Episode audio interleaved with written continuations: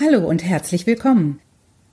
Ich bin Sarah King und dies ist mein Podcast, Die Weisheiten des Pommes Buddha, über Kuriositäten der britischen und deutschen Kultur und Sprache. Schön, dass ihr dabei seid. Wir Deutschen haben ja eine ganz besondere Beziehung zum Auto und das Autofahren ist in der Tat in verschiedenen Ländern eine ganz unterschiedliche Angelegenheit. In England natürlich sowieso, weil dort Linksverkehr herrscht, aber auch ein paar andere Regeln sind ein wenig anders oder die Erlebnisse beim Autofahren sind ein wenig anders. Darum geht's in der heutigen Folge. Ihr erfahrt ein bisschen, wie das in England so läuft und wie man in England korrekt in einen Kreisverkehr einfährt und auch wieder ausfährt. Muss man wissen. Bitte dranbleiben. Als kleines Goodie gibt's übrigens noch eine kleine englisch-deutsche Vokabelliste mit Wörtern rund um den Straßenverkehr. Viel Spaß!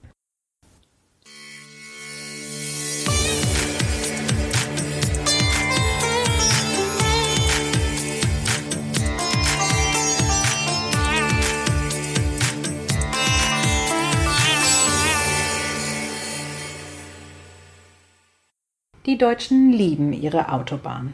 Viele Ausländer jedoch schütteln ungläubig den Kopf über die fehlende Geschwindigkeitsbeschränkung und empfinden den vorherrschenden Fahrstil als rücksichtslos. Angenehmer fährt es sich da auf der Insel. Dort, wie auch in den USA, wird weniger gedrängelt und weniger aggressiv gefahren. Zudem ist die Beschilderung an Schnellstraßen orientierungsfreundlicher, da oft die Himmelsrichtung mit angegeben wird. The North oder The South steht da. Das erinnert mich an DDR-Zeiten, als wir regelmäßig Pakete in eine Zone, den Osten, schickten, wie meine aus Brandenburg stammende Großmutter zu sagen pflegte. Dennoch gilt es im englischen Straßenverkehr einige Dinge zu beachten.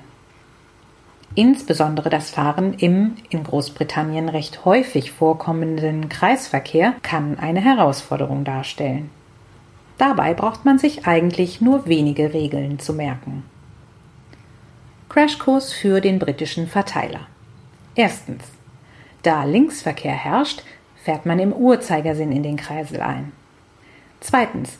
Die Fahrzeuge im Kreisverkehr haben immer Vorfahrt. Das ist in Deutschland eigentlich nicht so.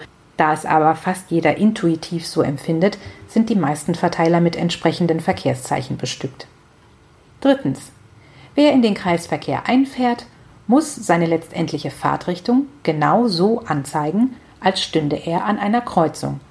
Das heißt, man blinkt rechts, auch wenn man zunächst natürlich leicht links fährt, wenn man von Süden kommend nach Osten fährt. Der Blinker sollte bis kurz vor der Ausfahrt rechts blinken und dann kurz links, um das Verlassen des Kreisels anzuzeigen. Viertens. Je nach letztendlicher Richtung ordnet man sich in die Fahrspur ein. Bei zwei Fahrspuren ordnen sich Linksabbieger in die linke, Rechtsabbieger in die rechte Spur ein.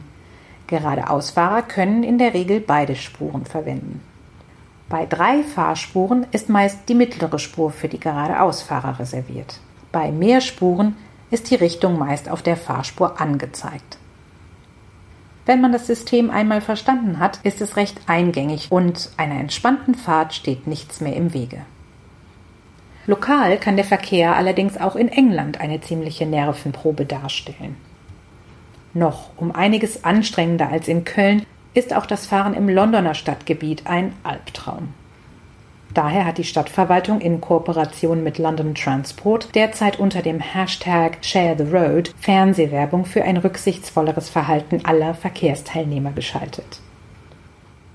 Wie man in deutschen Stadtgebieten die Umweltplakette benötigt, so muss man auch in London eine Congestion Charge zahlen. Und hier noch ein kleines Glossar zur Erklärung englischer Straßenschilder. Ich erhebe keinen Anspruch auf Vollständigkeit.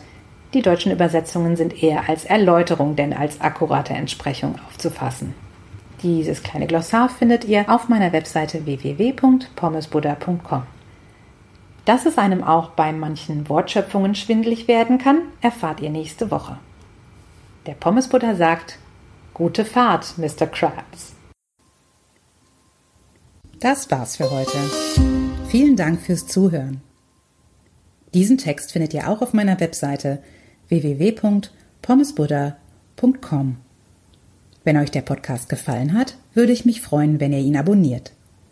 Auf bald, eure Sarah King.